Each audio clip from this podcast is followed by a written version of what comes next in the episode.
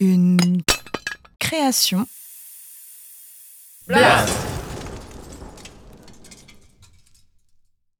Le roman nationalement, La France n'existe pas. L'histoire de France, mais c'est des cracks. L'arnaque du bimillénaire. La France est une fiction. Nous n'avons jamais, jamais, jamais été français. Pardon. C'était un effet facile, une formule, ce n'est pas la bonne méthode, c'est une provocation. Il faut développer, nuancer. Je reprends.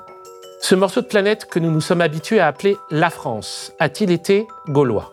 Quels que soient les problèmes posés par le terme, quelle que soit la grossière synthèse romaine, cette réduction opérée sur une multitude de sociétés différentes, oui, évidemment. Disons que la France était bien composée de sociétés celtes qui ont été identifiées par César à des Gaulois. Voir à ce sujet l'épisode 1 de César à Macron, l'Empire n'a jamais pris fin. Ce territoire a-t-il été romain? Forcément. Ne serait-ce que par défaut. Après cinq siècles d'occupation, la Gaule est à minima devenue semi-romaine. Administrativement, architecturalement, culturellement et même mentalement, dans les franges favorisées de la population. Qu'est-ce qu'un Romain, si ce n'est un fervent partisan de Rome comme entité métaphysique, un suppôt de l'Empire, et jusque dans la mutation de l'Empire, sa transformation en Église de Rome. N'importe quel fan de Rome peut être à bon droit considéré comme un Romain. N'importe quel fan de l'Église catholique peut être considéré, bon an mal an, comme un Romain. Voir à ce sujet l'épisode 2, Jésus contre le christianisme. Chrétien, éventuellement.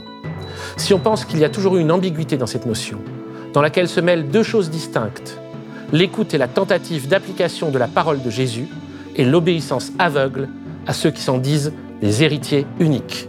Voir à ce sujet l'épisode 3, Marie-Madeleine, comment l'Église est devenue l'Empire. Mais franc. La France, qui n'a pris ce nom qu'à partir de 1190 environ, n'a jamais été composée de francs, sauf son gouvernement, ses dirigeants, ses chefs. La France est un pays de non-francs occupé, dirigé, gouverné par une bande de Francs. La France est née comme un territoire occupé. Et elle l'est toujours. Elle n'a pas cessé de l'être. Les commencements de l'histoire de France font de celle-ci l'histoire de deux conquêtes et occupations successives, l'une administrative par les Romains, suivie d'une autre exécutive par les Francs. Un jour donc, nous sommes devenus la France. Mais qu'est-ce que ça veut dire? C'était qui les Francs? C'est quoi un Franc? Et tout d'abord, qui était le premier d'entre eux? Le premier roi de tous les Francs, Clovis. Bienvenue dans l'Empire n'a jamais pris fin. Je m'appelle Thielman, je ne suis pas historien, je suis exégète. Dans ce programme pour Blast, je fais l'exégèse de notre histoire sur ce territoire que nous nous sommes habitués à appeler la France. Celle-ci est subjective et même très subjective, même si nous essayerons d'être le plus rigoureux possible. Alors, comme dirait l'autre, si vous n'aimez pas mon histoire de France, écrivez la vôtre. L'Empire n'a jamais pris fin. Épisode 4. Clovis, Charlemagne et compagnie, les rois de l'arnaque.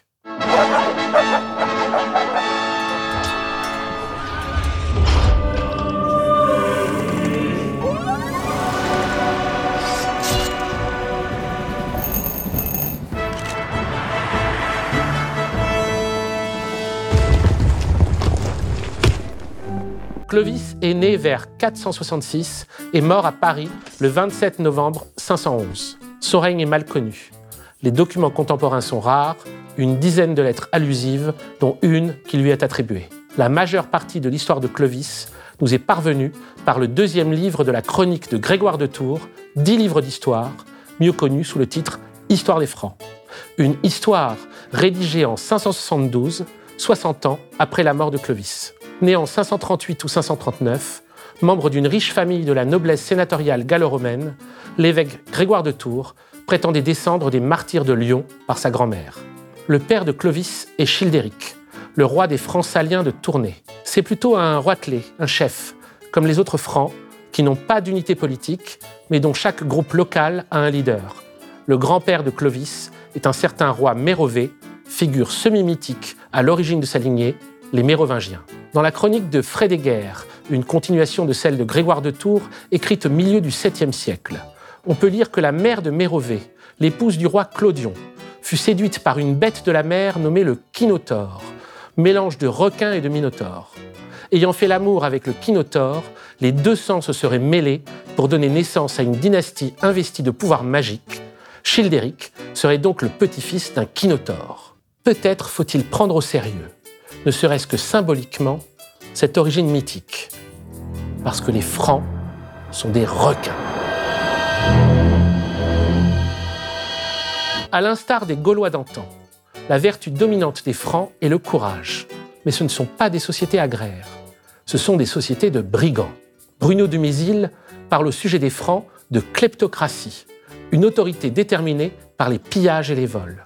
Les Francs sont des bandes de loupards. Grégoire de Tours décrit Childéric comme un homme dépravé, pratiquant le droit de cuissage sur les femmes de ses sujets et provoquant la colère de son peuple. Sa conduite et ses mœurs dissolues soulevèrent contre lui sa nation, qui le chassa du trône, écrit Grégoire de Tours. Childéric se réfugie alors en Thuringe, où il séduit la femme de son pote, la reine Basine, l'épouse du roi franc Basinus.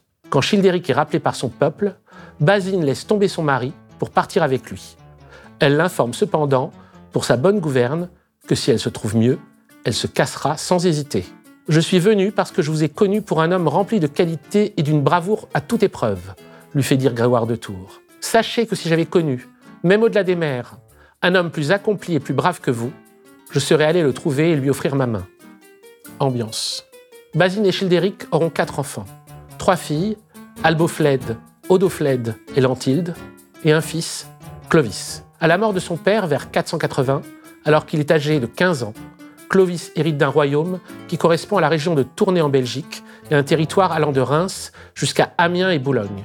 Initialement roi des Francs saliens, à sa mort en 511, Clovis sera le roi de tous les Francs. Quelle est la situation de l'Empire romain quand Clovis devient roi? Officiellement en Occident, il n'existe plus, tout simplement, depuis cinq ans. Pourquoi? Ou plutôt comment? Vaste question.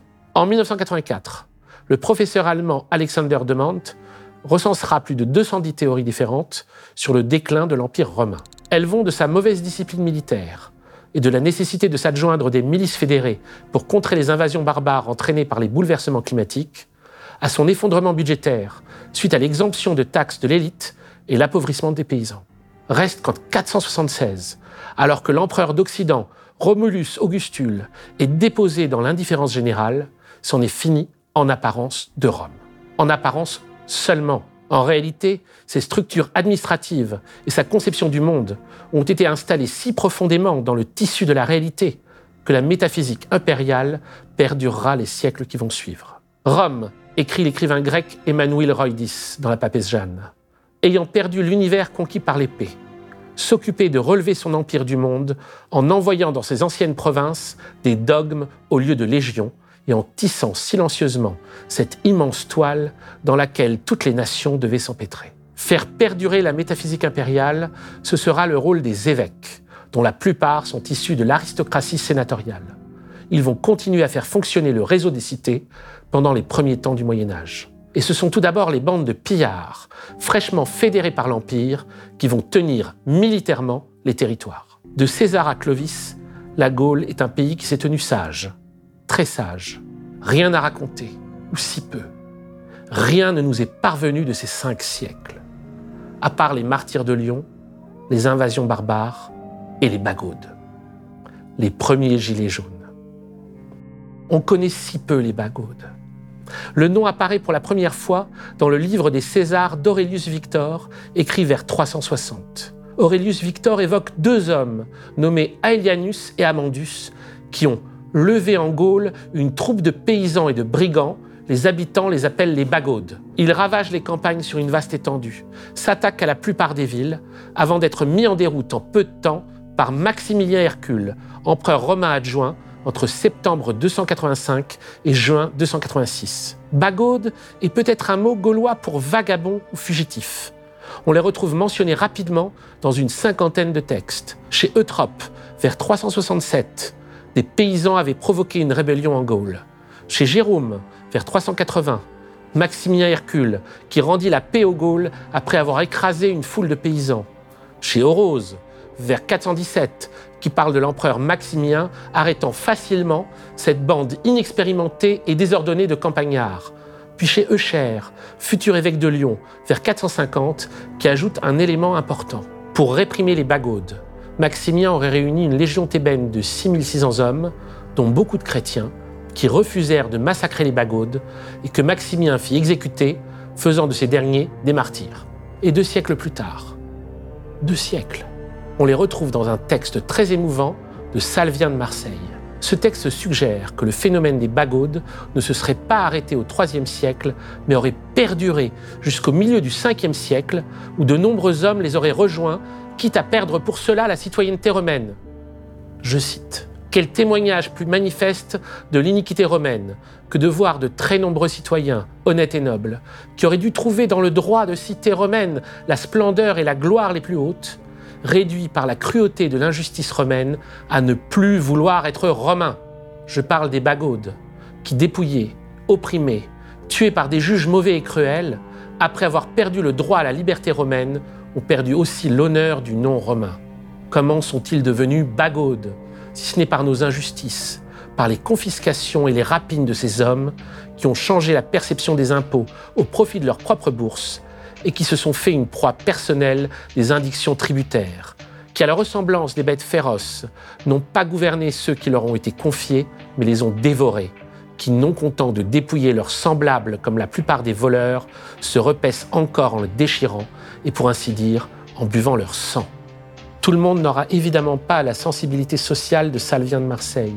Écoutons ce qu'en dit Jacques Bainville de l'Action française dans son Histoire de France en 1924 ce pays fertile, industrieux, couvert de riches monuments, où une classe moyenne tendait toujours à se reconstituer comme un produit du sol après chaque tempête, était d'instinct conservateur. Il avait horreur de l'anarchie. Les communistes du temps, les bagaudes, dont les tentatives révolutionnaires avaient toujours été vaincues, n'étaient pas moins redoutés que les barbares du dehors. La Gaule romaine désirait un pouvoir vigoureux. C'est dans ces conditions que Clovis apparut. Oui, Bainville dont Zemmour aime tant à se revendiquer, et que Darmanin citera comme une autorité à l'Assemblée nationale en 2022. La Gaule qui désirait un pouvoir vigoureux. Franchement, on n'en sait rien. Mais les membres de la noblesse sénatoriale, oui, sans doute, on peut leur faire confiance. D'où peut-être le recours à ces groupes barbares, à ces bandes qui vont épauler l'Empire pour maintenir l'ordre social. Leur utilité principale, indiscutable, c'est bien sûr de contrer les invasions des Huns. Attila franchit le Rhin en 451 et marche jusqu'à Orléans avant d'être vaincu près de Châlons en Champagne. Mais ces bandes auraient-elles également été considérées comme utiles pour tenir en respect les populations locales? À quel point les bagaudes ont-ils représenté une menace pour l'Empire? Nous ne le savons pas. L'Empire est traversé par des débats théologiques qui, à partir du Concile de 325, opposent le christianisme de Nicée à l'arianisme, une hérésie qui a gagné beaucoup de terrain. Celle-ci n'a rien de gnostique.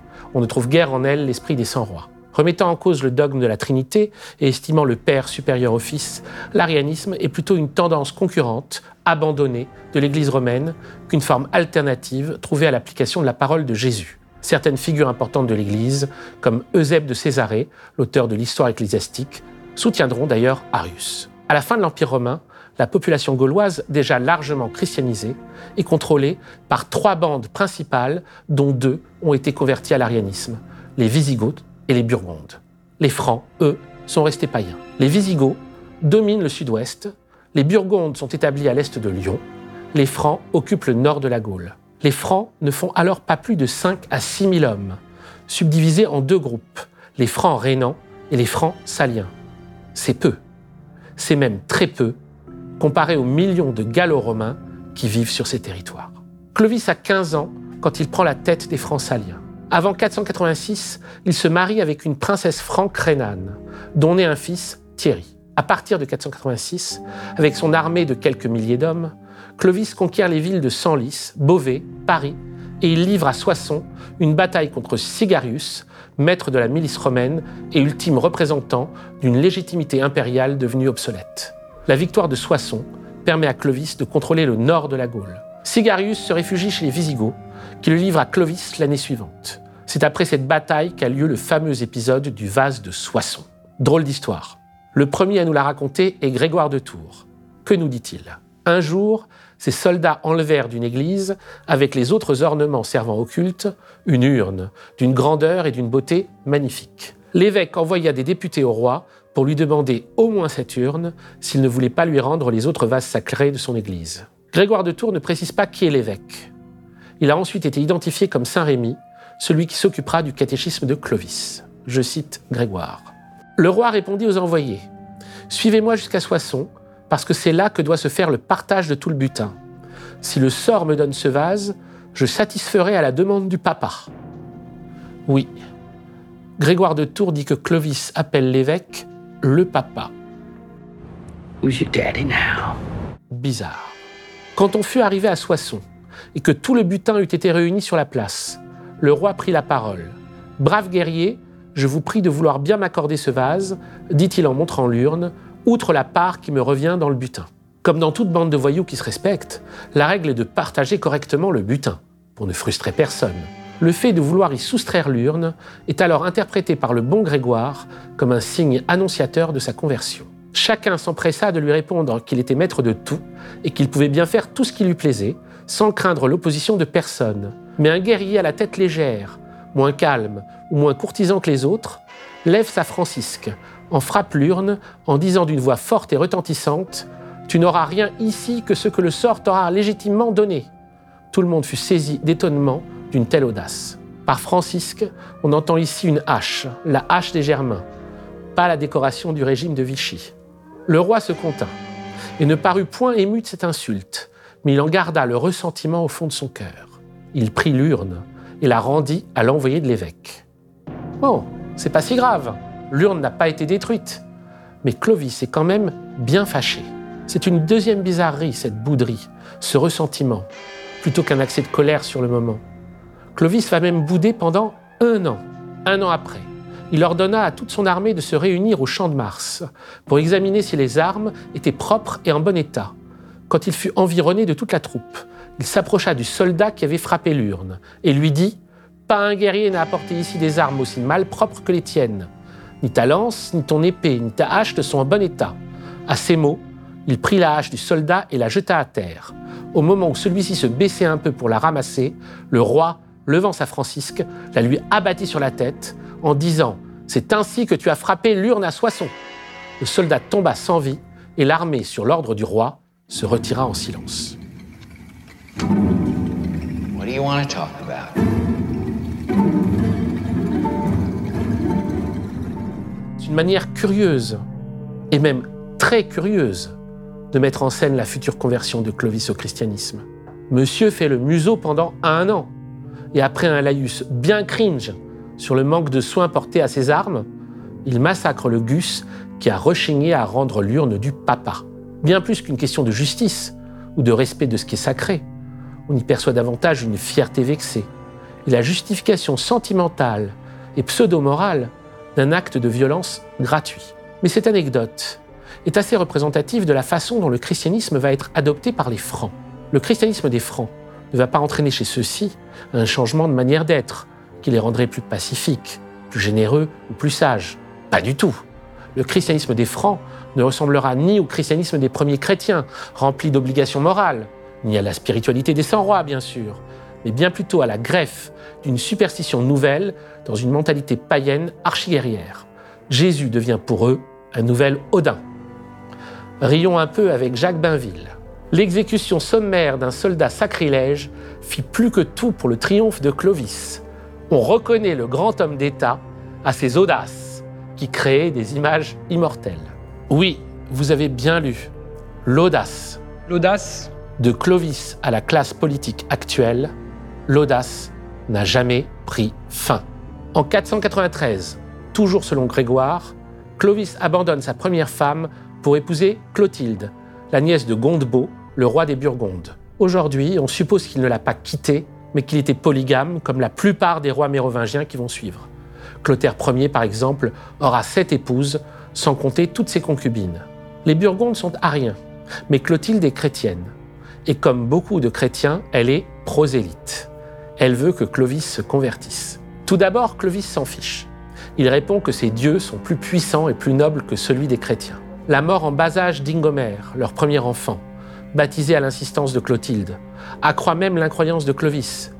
Si notre enfant eût été consacré à mes dieux, il aurait certainement vécu, mais c'est parce que vous l'avez baptisé au nom de votre Dieu que nous l'avons perdu. C'est en 496, lors de la bataille de Tolbiac qui oppose les Francs aux Alamans, que Clovis bascule. Son armée étant sur le point d'être vaincue, ne sachant plus à quel dieu païen se vouer. Clovis prie alors le dieu de sa femme et promet de se convertir au christianisme si celui-ci lui accorde la victoire. Cela se passe chez Grégoire de Tours, exactement comme avec l'empereur romain Constantin en 312 lors de la bataille du pont Milvius. C'est Eusèbe de Césarée, notre copieux hagiographe, qui raconte comment Constantin reçut du Christ le pouvoir de battre militairement son rival Maxence. Grégoire de Tours s'en inspire pour rédiger sa chronique. Les deux armées combattaient avec le plus grand acharnement. Le carnage était affreux. Les Francs ne reculaient pas, mais ils étaient taillés en pièces ils étaient sur le point de succomber. Clovis, à cette vue, lève les yeux au ciel et le cœur déchiré de douleur, les yeux pleins de larmes, il s'écrie Ô Jésus-Christ, toi que Clotilde appelle le Fils du Dieu vivant, toi qui, dit-on, porte secours aux affligés, toi qui accordes la victoire à ceux qui espèrent en toi, J'implore avec ferveur ton appui glorieux, si tu daignes m'accorder la victoire sur ses ennemis, et si j'éprouve les bienfaits de cette puissance que ton peuple t'attribue, je croirai en toi et je me ferai baptiser en ton nom. Le chef Alamand est tué d'une flèche ou d'un coup de hache. L'armée est en déroute. Clovis gagne, et avec lui, le Dieu des chrétiens, que Clovis perçoit désormais comme plus puissant que les dieux païens. Parce que si Clovis choisit le christianisme, ce n'est pas pour sa spiritualité, c'est pour son efficacité, comme Constantin, il se convertit parce que ça marche. Le Christ a exaucé son vœu de victoire. Saint Rémy va alors enseigner le catéchisme à Clovis. Sa conversion va prendre un peu de temps parce que Clovis ne veut pas perdre le soutien de son peuple qui croit encore au Dieu germain. Je crains que mon peuple ne veuille pas abandonner ses dieux. Son peuple. Mais la population gallo-romaine est déjà majoritairement chrétienne. Seuls les Francs, qui représentent quelques milliers d'hommes, ne le sont pas. Ce que cela nous dit, c'est que d'évidence, ce roi est largement, très largement, étranger à sa population. Quand il pense peuple, Clovis pense à son armée, il pense à son gang, pas au futur français, dont l'opinion n'a visiblement aucune espèce de valeur pour lui. Et un jour, entre 496 et 511, peut-être le 24 décembre 505, on ne sait pas, Clovis est baptisé en compagnie de deux de ses sœurs et de 3000 guerriers francs. Le moment de la conversion est mal connu. On ne possède qu'un seul document contemporain, une lettre de l'évêque Avide de Vienne qui s'excuse n'avoir pas pu y assister. On possède une autre lettre de l'évêque Nisier de Trèves adressée à la petite fille de Clovis un demi-siècle plus tard, où il évoque très rapidement. Le premier vrai récit date d'un siècle plus tard. Il est de Grégoire de Tours, bien entendu. On en aura d'autres les siècles suivants. Mais surtout, on fera de ce baptême l'une des dates de naissance de la France dans le roman national. Après la bataille d'Alésia, après les martyrs de Lyon, après le vase de Soissons, il y a le baptême de Clovis. Ce baptême est le début d'une longue histoire d'amour entre la royauté franque et l'Église. Dorénavant, le souverain régnera au nom de Dieu et les rois se feront couronner à Reims. Dans son histoire, Grégoire de Tours compare Clovis à Constantin. Ce n'est pas très original, tant pis. Il s'avance, nouveau Constantin, vers le bain sacré pour se laver de la lèpre ancienne qui le couvrait et faire disparaître dans cette eau salutaire toutes les taches dont il était souillé. Faire disparaître toutes les taches dont il était souillé, vraiment. Grégoire de Tours est bien gentil, mais cette conversion ne va absolument rien modifier à la mentalité de Clovis. Il va continuer à faire ce qu'il a toujours fait, étendre son royaume en se débarrassant de rois concurrents et en annexant leurs terres. Dans sa pratique, comme dans celle de ses successeurs, on ne voit vraiment pas en quoi l'adoption du christianisme aurait viscéralement changé ses mœurs. Clovis reste un pillard, un guerrier et un homme politique alternativement trompeur et brutal, mais aussi un homme parfois crédule, superstitieux et émotif. Un épisode typique de la vie chrétienne de Clovis, c'est lorsqu'il passe avec son armée par la ville de Tours. Par respect pour Saint Martin, qui était évêque de la ville, le roi a décidé qu'on ne pourrait se servir dans les terres de cette région qu'en herbe et en eau. Un de ses soldats va se servir de foin. Il croit que le foin est équivalent à de l'herbe l'imbécile. Non, on ne confond pas l'herbe et le foin. Le roi le tue immédiatement. Et il commente Comment pouvons-nous espérer la victoire si nous offensons Saint Martin? Ça, c'est Clovis. Toute la vie de Clovis va se passer à conquérir des territoires. Pour cela, il tue ou fait tuer tous les autres petits rois de la région. Chilpéric II, prince de Burgondie. Canaric, roi des Morins. Gondé-Gisil, roi de Bourgogne. Gondémar Ier, son frère. Alaric II, roi des Visigoths. Sigebert le Boiteux, roi des Francs de Cologne. Grégoire de Tours s'en arrange parce que Clovis tue alors beaucoup d'Ariens, ce qui est très pratique pour l'Église chrétienne qui se débarrasse alors, avec ce nouveau champion, à vitesse grand V, de sa principale concurrente. Et l'évêque a le flegme de dire Tout lui réussissait parce qu'il marchait le cœur droit devant Dieu. Pourtant, certaines de ses victimes sont des membres de sa famille et ne représentent pas une menace particulière à part celle d'exister. Son cousin Ragnacaire, le roi de Cambrai par exemple, qui a combattu à Soissons à ses côtés et que Clovis tue de façon particulièrement gratuite en lui fendant la tête d'un coup de hache. Puis c'est un deuxième cousin, Ricaire, que Clovis tue sous prétexte qu'il n'a pas défendu Ragnacaire. Il fallait oser. L'audace, quoi. Ils avaient encore un frère qui était roi du Mans, conclut Grégoire, Clovis le fit assassiner. Les trois frères étant morts, il s'empara de tout leur royaume et de leurs trésors. Clovis se retrouve, à la fin de ce jeu de massacre, le maître d'un unique royaume qui va de la moyenne vallée du Rhin jusqu'aux Pyrénées. Comme écrira, avec une ironie mordante, Cavana, Clovis fut, du strict point de vue d'une morale tatillonne, une sinistre fripouille. Mais il agrandit ce qui devait devenir la France, notre patrie, et adora le vrai Dieu. Ce fut donc un grand roi, nous devons l'admirer. On doit une chose singulière à Clovis. En 508, il a fait de Paris la capitale de son royaume. Pourquoi Paris? C'est une ville stratégique, bénéficiant de défenses naturelles et d'une bonne situation géographique. C'est aussi la ville de Sainte-Geneviève, Genoveva de Nanterre, issue d'une riche famille sénatoriale gallo-romaine et qui a déménagé dans la capitale après la mort de ses parents. C'est lors du siège de Paris, en 451, que Geneviève s'est transformée en super-héroïne des pouvoirs de la prière, enjoignant les habitants à ne pas fuir ni plier sous le joug d'Attila. Que les hommes fuient s'ils veulent, attribue-t-on à Geneviève, s'ils ne sont plus capables de se battre. Nous, les femmes, nous prierons Dieu tant et tant qu'il entendra nos supplications. Et ça a marché. Clovis aime bien les prières qui sont efficaces dans le cadre d'une guerre, il aime donc bien Geneviève. Et c'est à Paris que Clovis meurt le 27 novembre 511 à l'âge de 45 ans. Il aurait été inhumé dans la future église Sainte-Geneviève qu'il avait fait construire sur le tombeau même de la sainte tutélaire de Paris, à l'emplacement de l'actuelle rue Clovis. On ne sait pas ce qu'est devenu le tombeau de Clovis. Il a peut-être été pillé lors de futures attaques normandes. On installera un gisant au XIIIe siècle à l'emplacement de son tombeau. Le gisant sera transféré en 1816 à l'église de Saint-Denis. À sa mort, conformément à la tradition franque, Clovis partage son royaume qu'il avait mis une vie à unifier entre ses quatre fils, Thierry, Clodomir, Childebert et Clotaire. Et à partir de ce moment, ça va être un sacré chaos, l'histoire des Francs.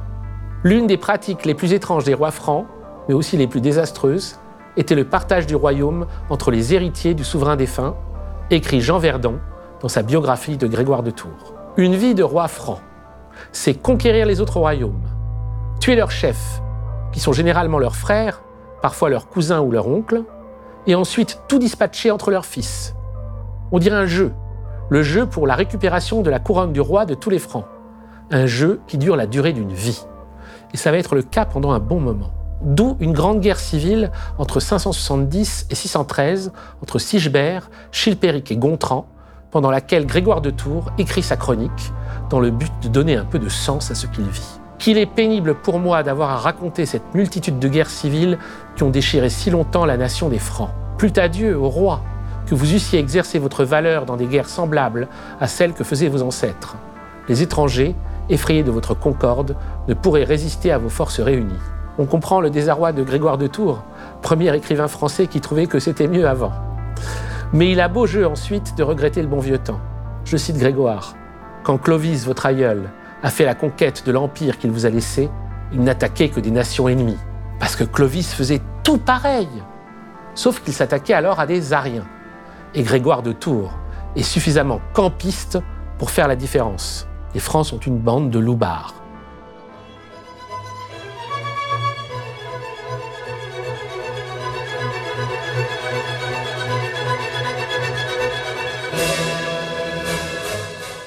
converti à une forme à la fois politique et superstitieuse de christianisme, il continue simplement à se comporter en loupard. C'est normal. Il y a quand même un grand absent dans toute cette histoire, le peuple. Dans les chroniques de Grégoire de Tours, il n'apparaît qu'au détour de certains paragraphes, comme victime collatérale de la guerre des gangs mérovingiens. Par exemple, quand Childebert, pour embêter son frère Clotaire Ier, ravage toute la Champagne par des incendies. Quand l'armée de Didier se comporte en Touraine comme en pays ennemi, détruisant tout sur son passage. Quand les armées bretonnes détruisent les moissons et brûlent les fermes sur les territoires de Nantes et de Rennes, malgré les exhortations de l'évêque local. Quand celles du roi de Bourgogne, pour se venger des Bretons, commettent à leur tour, je cite Grégoire, tant de crimes, d'homicides, de rapines et de brigandages dans leur propre pays qu'il serait trop long de les rapporter complètement. Quand Chilpéric Ier pille et incendie les localités par lesquelles il passe. Je cite encore Grégoire de Tours qui pense alors à Tacite ou à Suétone. Loin de ressentir aucun remords de pareilles actions, il en éprouvait de la joie.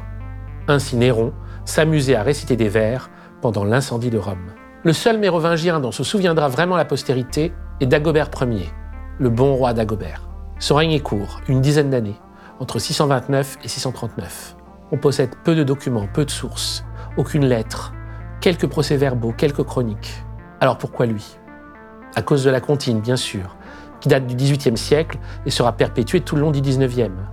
On a plusieurs hypothèses concernant son origine. On pense qu'elle servait initialement à moquer Louis XVI. Mais ce n'est peut-être pas la seule raison de son succès. La comptine est d'abord apparue dans le sud de Châteauroux, une région marquée par la présence de Dagobert. Il y a un pont Dagobert, des étangs Dagobert. Et il est le premier roi à se faire ensevelir dans l'abbaye de Saint-Denis. Que sait-on de lui? Pas grand-chose. On sait quand même qu'il traite bien les pauvres. Il avait causé une vive joie aux pauvres en les traitant avec justice, peut-on lire dans la chronique de Frédéguerre.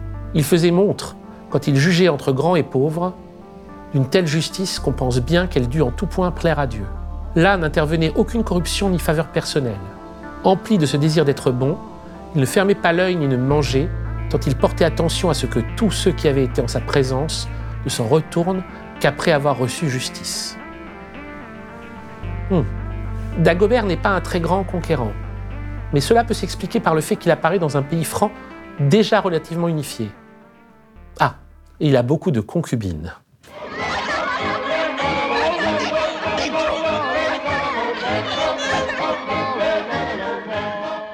Abandonné au-delà de la mesure à la débauche, écrit également Frédéguerre. Il entretenait principalement trois femmes pareillement à des reines et de très nombreuses concubines. Après cela, cependant, puis cela lui avoir été compté en vue de la vraie récompense, il distribue encore l'aumône aux pauvres avec une largesse au-delà de la mesure. Bon, ça aussi l'Église saura s'en accommoder. En le menaçant régulièrement de l'enfer pour ses licences, selon une technique déjà bien éprouvée de culpabilisation, elle fera payer au bon roi d'Agobert sa débauche par un nombre conséquent de donations. La fin du règne des Mérovingiens est marquée par la montée en puissance des maires du palais. Les maires du palais, ce sont les plus hauts dignitaires des royaumes francs après les rois. On ne sait pas bien leur histoire. Le maire de palais est à l'origine un intendant, chargé des affaires du palais. Bon, mais d'abord établi pour une période définie, il s'est transformé en un élu à vie.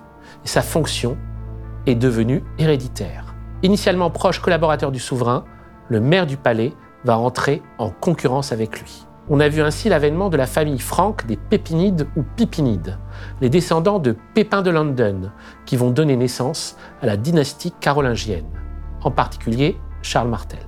Comme n'importe quel franc, Charles se battra surtout contre les membres de sa propre famille.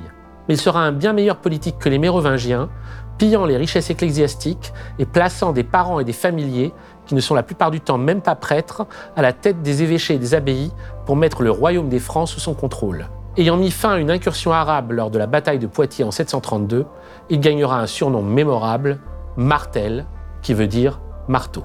La bataille de Poitiers. Les circonstances sont très floues. Les romanciers nationaux parleront d'une tentative de conquête de l'Aquitaine de la part du général Abdalrahman qui mourra durant la bataille. Mais aujourd'hui, en confrontant les sources, on pense plutôt à un simple raid, un pillage de richesses. Martel aurait sauté sur l'occasion pour s'imposer dans une région où il est en rivalité politique avec Eudes, le duc d'Aquitaine. Mais au vu de l'hyperactivité, voire avec des mots d'aujourd'hui, du réseautage de Martel, l'Église ne va pas hésiter longtemps à choisir son camp entre les rois mérovingiens et les maires du palais. Comme dirait le jeune entrepreneur, Moi, je pense la question, elle est vite répondue. l'Église s'associe bien volontiers avec les Carolingiens, les anciens maires. Le fils de Charles Martel, Pépin le Bref, dépose le dernier roi mérovingien 20 ans plus tard et se fait sacrer roi deux fois. Une première fois à Reims par le pape Zacharie en 751. Mieux vaut appeler roi, dira le pape Zacharie, celui qui possède le pouvoir, plutôt que celui qui ne l'a pas. Et ouais, basique. Pas la peine de sortir son violon. Why don't you get out your violin, Donna? et une deuxième fois en 754 à Saint-Denis par son successeur le pape Étienne II, parce que Pépin a récupéré les États pontificaux des mains des Lombards et il y a réinstallé l'Église de Rome. C'est à Saint-Denis que Pépin reçoit le titre de fils aîné de l'Église. Pour légitimer cette prise de pouvoir et cette création très humaine, très politique, d'une nouvelle lignée royale, les Pépinides ont forgé le mythe des rois fainéants, un terme qui apparaît pour la première fois dans la vie de Charlemagne écrite par Éginard pour décrire les successeurs de Dagobert Ier et la fin du règne des rois mérovingiens. Thierry III, Clovis IV, Childebert III, Dagobert II, Chilpéric, Thierry IV et Childéric III. Ce dernier, qui n'avait le tort que d'exister, sera donc déposé par Pépin avec l'autorisation du pape. Il sera tonsuré et enfermé dans l'abbaye de Saint-Bertin à Saint-Omer, où il mourra en 755. Ces rois ne régnaient que de nom, écrira Sigebert de Gamblou. C'était leur usage de remplir le rang que leur donnait leur naissance, mais de ne rien faire ou résoudre, sinon de manger et de boire déraisonnablement, de demeurer en leur maison, de présider aux assemblées des calendes de mai, en face de toute la nation, de saluer et d'être salué, de recevoir et de rendre des présents. Roi fainéant. Une réutilisation de l'expression roi fainéant à l'époque contemporaine peut nous éclairer sur le sens à donner à son usage. C'est Nicolas Sarkozy qui utilisera ce terme pour disqualifier Chirac en janvier 2009 lors de ses vœux parlementaires et lui opposer sa présidence à lui. Dit omniprésident. Oh. Ben, je préfère plutôt qu'on dise ça que le roi fainéant. On en a connu. Hein Ça au moins, à force de décrire ce que j'en fais trop, au moins on se pose pas la question de savoir ce que je fais. Un roi fainéant, c'est quoi? Quelqu'un qui ne fait pas systématiquement la guerre aux autres peuples? Qui n'est pas dans une logique de conquête, d'annexion, de folie du pouvoir? Un roi qui n'est pas dans l'identification à César? On voit bien en quoi un roi pas fainéant peut réjouir la noblesse sénatoriale, en d'autres termes l'Église, qui en est à cette époque l'expression la plus évidente. Une noblesse qui pourra toujours s'enrichir à partir de ses conquêtes. Mais cela se fera toujours au détriment des peuples qui subissent les dommages collatéraux de ces conquêtes. Ceux de là-bas, mais aussi, soyons lucides, ceux d'ici, nous. Nous nous trompons toujours quand nous croyons que nous ne subirons pas tôt ou tard les conséquences de l'audace ou de l'ambition de ceux qui se proposent de nous diriger et qui s'attaquent pour commencer à des personnes qu'ils désignent stratégiquement comme nos ennemis. Des Carolingiens à Sarkozy, l'arnaque non plus n'a jamais pris fin. Quelle indignité. Rome, à travers les papes Zacharie et Étienne II, ne s'y est pas trompée. C'est chez les Carolingiens qu'elle va pouvoir retrouver une figure d'empereur, un nouveau César, Charlemagne.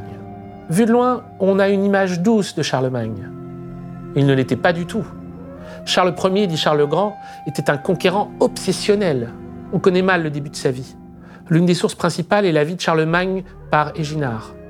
Son règne est extrêmement long, un des plus longs de l'histoire de France, dépassé seulement par celui de Louis XIV. Les Carolingiens repris le sempiternel jeu d'idiot des Mérovingiens, la vieille tradition franque, répartir le royaume conquis par le roi entre ses différents fils au moment de sa mort, et le combat pour la couronne du roi de tous les Francs peut recommencer. À son décès en 768, Pépin le Bref répartit donc le sien entre ses deux fils, Charles Ier futur Charlemagne, et Carloman. Mais à la mort de ce dernier en 771, Charles destitue immédiatement l'héritage de ses neveux, qui, peu rassurés, vont se réfugier chez les ennemis des Francs et du pape, les Lombards. Charlemagne devient donc, très jeune et pour très longtemps, le roi de tous les Francs. Ce qui va lui laisser du temps pour étendre son territoire, avec une armée composée de 10 000 à 40 000 guerriers. Il commence avec les Lombards en Italie en 773 et les Saxons, qui sont encore païens, dans l'Allemagne continentale actuelle de 772 à 804. Charlemagne fera plus d'une expédition militaire par an, 53 au total, grévant évidemment pour cela ses hommes d'impôts. Il sera couronné empereur par le pape Léon III en 800. À la différence de Dagobert ou des derniers rois mérovingiens, Charlemagne est cruel. Il est même impitoyable. Aux Saxons, il impose la loi de fer de Dieu, c'est-à-dire qu'il leur donne le choix entre le baptême et la mort.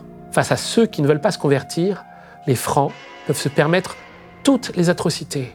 Charlemagne y devient le fléau de Dieu, massacrant la population, rasant les villages, détruisant l'arbre sacré des Saxons, l'Irminsule, et pillant tout sur son passage.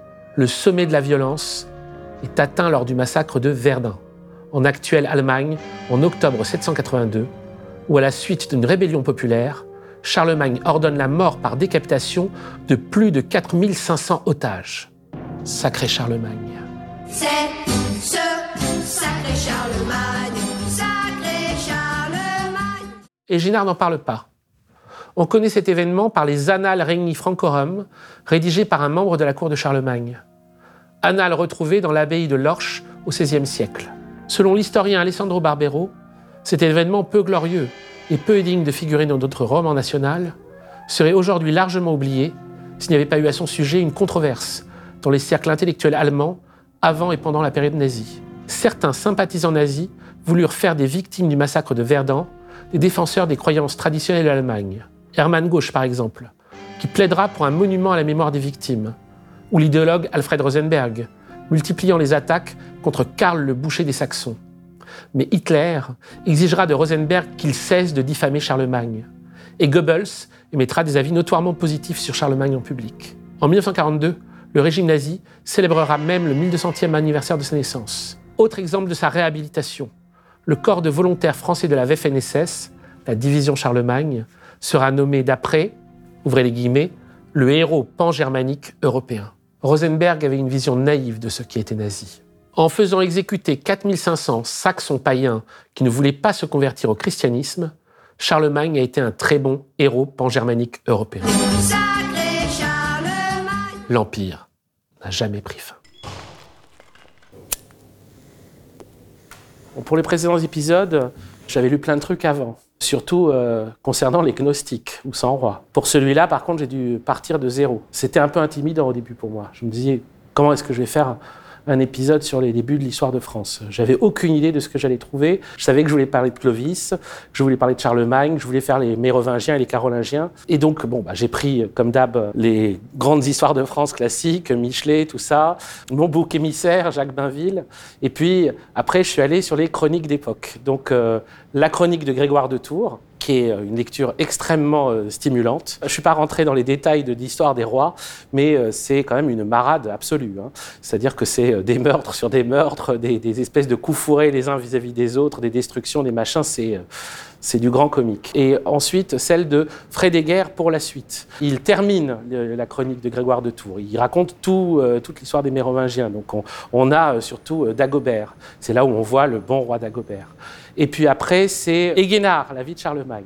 La constante, c'est le décalage entre la parole de Jésus et l'application du christianisme. Dans euh, le roman national, le baptême de Clovis, c'est quelque chose de très important. Là, d'un coup, on a des, rois chrétiens. On a un roi chrétien, une, succession de rois chrétiens. Mais il change absolument pas. Il n'y a pas un seul moment où euh, il se dit que tuer quelqu'un, par exemple, c'est- pas bien. C'est vraiment pas son idée. Ça lui pose strictement aucun problème de zigouiller toute sa famille s'il s'agit de grandir son territoire. Et ce qui est encore plus triste, parce qu'il a un côté sympathique, Grégoire de Tours. Quand on lit Grégoire de Tours, on se dit bon bah il est paumé ce pauvre gars. Il il fait ce qu'il peut. Mais il est tellement campiste, c'est-à-dire croit tellement qu'il y a une différence entre les chrétiens et les hérétiques, les ariens, qui sont tellement peu différents en réalité, qui sont exactement le même type de, de, de bons hommes, que quand Clovis tue des ariens, alors c'est très très bien. Tandis que quand les ses successeurs ils se tuent entre eux, entre rois, entre euh, francs chrétiens, alors là par contre c'est une catastrophe et c'est la décadence. Mais c'est exactement la même chose.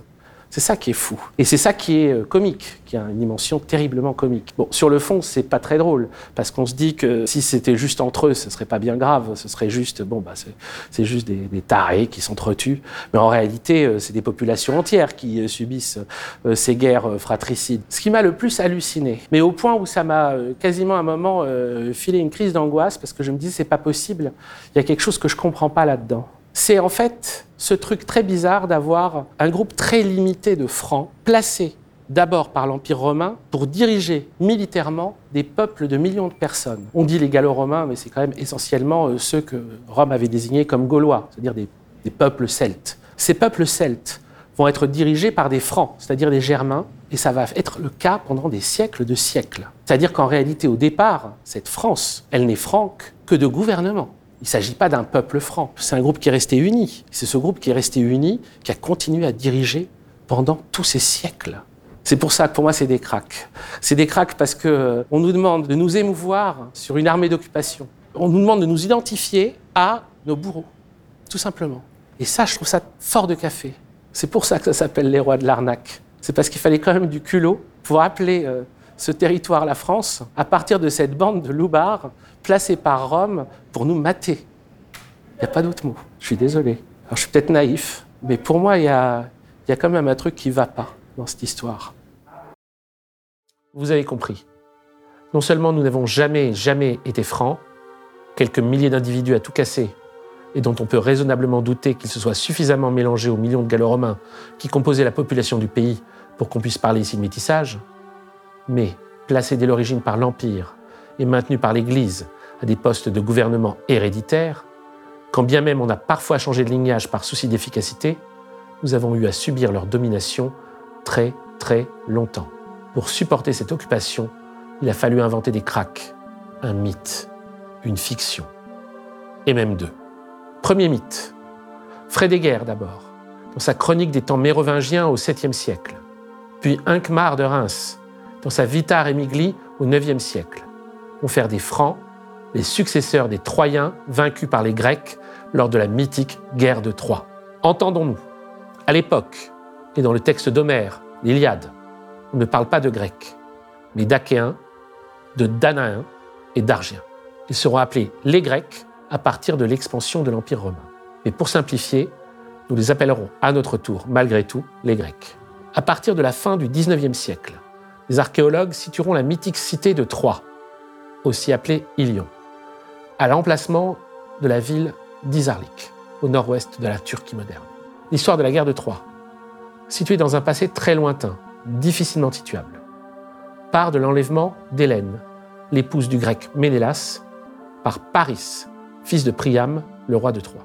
Pour délivrer Hélène, Agamemnon, le frère de Ménélas, fait le siège de Troie à la tête d'une coalition qui comprend, entre autres guerriers, Ajax, Ulysse et Achille.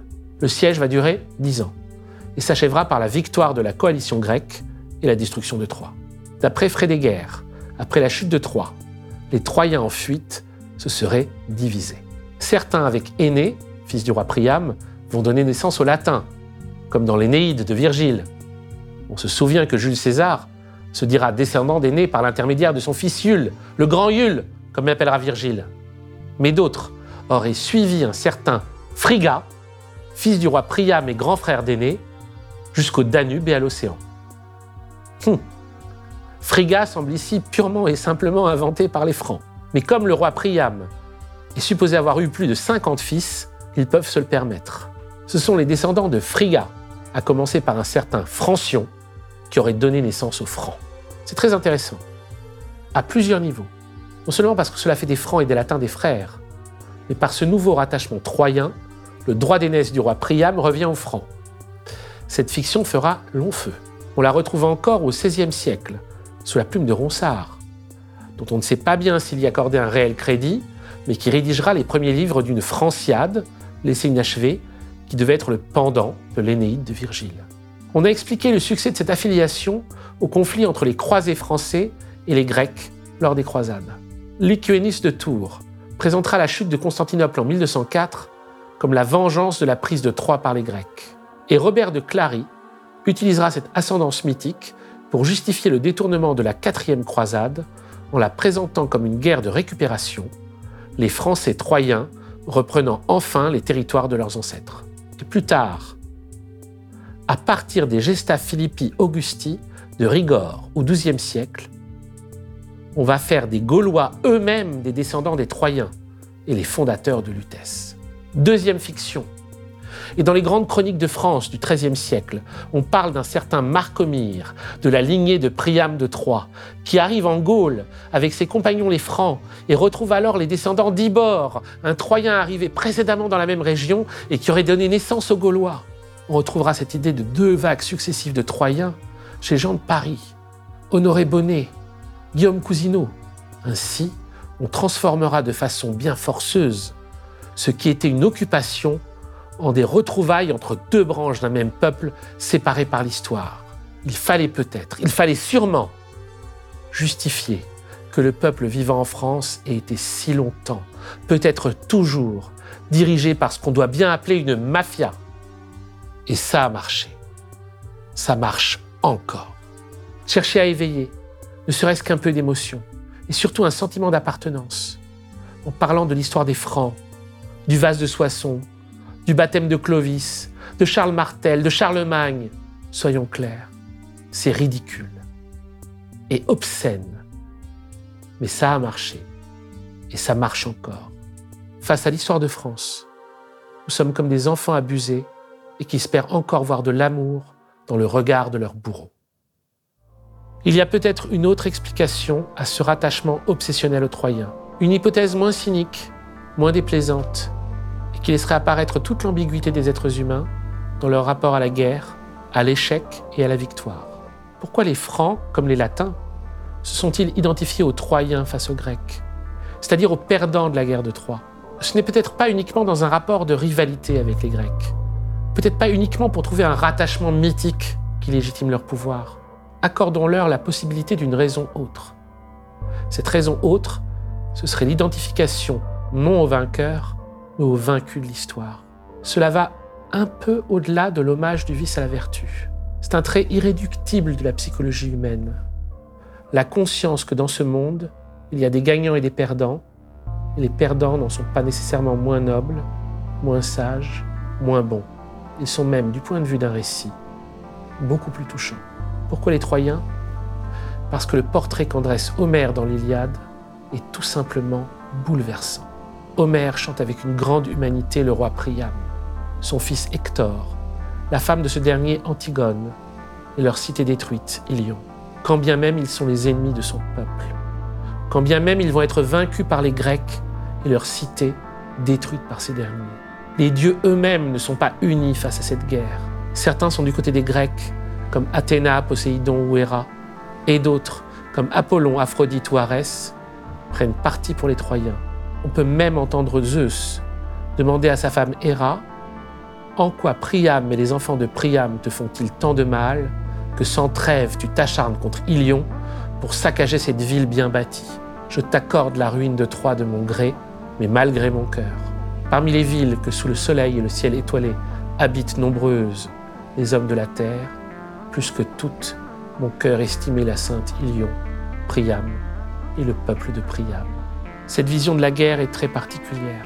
Elle est compréhensive, compatissante, elle est sobre, elle est également pessimiste, sans illusion, sans craque. La notion même de nationalisme demeure étrangère à Homère. Écrit à ce sujet Rachel Bespaloff dans De l'Iliade, un texte rédigé sur quatre ans, entre 1939 et 1943, alors que Rachel Bespaloff quittait Paris pour les États-Unis, fuyant l'occupant nazi. Le grec n'humilie ni le vainqueur ni le vaincu. Ce qu'il exalte, sanctifie, ce n'est pas le triomphe de la force victorieuse, mais l'énergie humaine dans le malheur, la beauté du guerrier mort, la gloire du héros sacrifié. À travers l'Iliade, quelque chose d'un savoir intime de l'être humain apparaît, un soupçon de cette réalité universelle qu'est le malheur, partagé par tous les hommes. C'est à peine si l'on sent que le poète est grec et non troyen, dit de son côté Simone Veil, dans l'Iliade ou le poème de la force, un texte écrit entre 1939 et 1940. Les auditeurs de l'Iliade savaient que la mort d'Hector devait donner une courte joie à Achille, et la mort d'Achille une courte joie aux Troyens, et l'anéantissement de Troie une courte joie aux Achéens. Alors naît l'idée d'un destin sous lequel les bourreaux et les victimes sont pareillement innocents, les vainqueurs et les vaincus, frères dans la même misère. Le vaincu est une cause de malheur pour le vainqueur, comme le vainqueur pour le vaincu. C'est évidemment au cœur même de cette ambivalence qu'a pu être adopté par une si grande partie de l'humanité le culte du Christ en croix. Jésus a échoué en apparence dans sa guerre de libération de la Judée de la domination romaine. Il a échoué matériellement. Sa parole n'en a pas moins une portée émancipatrice. Elle délivre, s'il sait l'entendre, l'homme de la plus affreuse des illusions. celle de la valeur spirituelle de la victoire matérielle.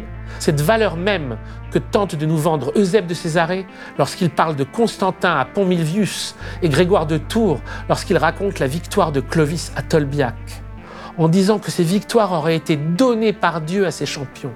Mais l'amour pour la figure de Jésus, comme l'identification au personnage d'Homère, montre que dans le secret de leur cœur, les hommes n'ont pas vraiment cru à cette craque. C'est une sensibilité qu'on ne retrouve pas si facilement dans les autres grands textes classiques de notre civilisation. Ni l'Énéide de Virgile, ni la chanson de Roland, où pourtant on ne suit Charlemagne que lors d'une bataille perdue, celle de Roncevaux, ne dégage une aussi grande humanité que l'Iliade. Ces deux poèmes épiques sont beaux, mais ils sont campistes. Les bons et les méchants sont bien identifiés, à la différence de l'Iliade, qui relève d'une toute autre poésie, d'une toute autre lucidité. Et c'est peut-être ce qui fait de l'Iliade, toujours selon Simone Veil, la seule épopée véritable que possède l'Occident. Je cite Simone Veil.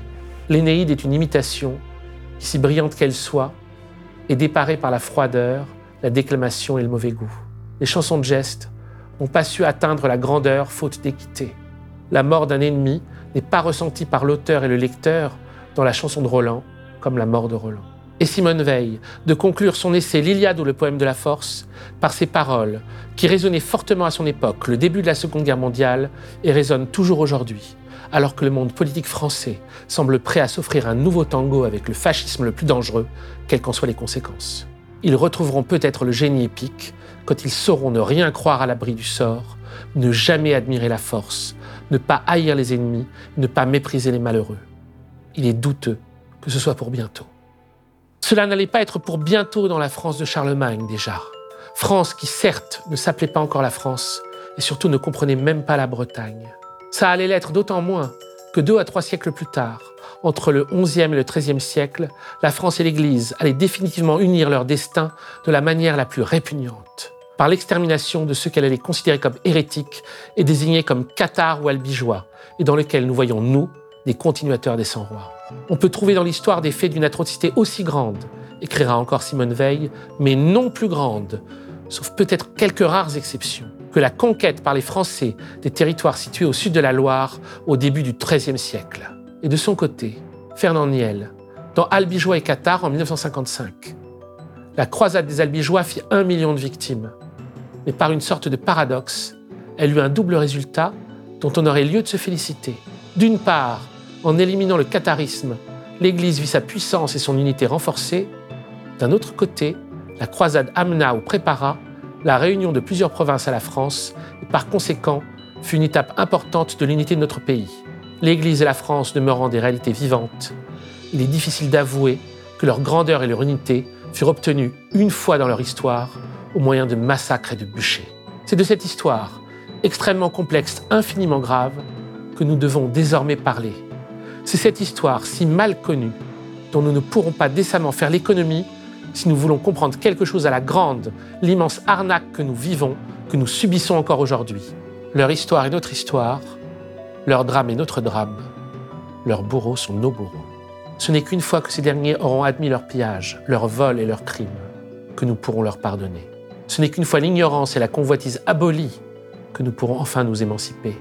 Ce n'est qu'une fois leur mémoire célébrée que nous pourrons avancer leur combat et notre liberté. Merci d'avoir vu cet épisode de L'Empire n'a jamais plus fin. Si celui-ci vous a plu, likez, commentez, partagez, abonnez-vous à Blast, activez la cloche. Et si vous n'aimez pas ma vision de Clovis, de Charlemagne et des autres rois de l'arnaque, considérez-la comme une fiction. À la fin du dernier épisode, j'ai dit que les 100 rois allaient revenir. Ça n'a pas été tellement le cas dans celui-là, on ne peut pas dire. Mais dans le suivant, ils seront là. Ils seront vraiment beaucoup là.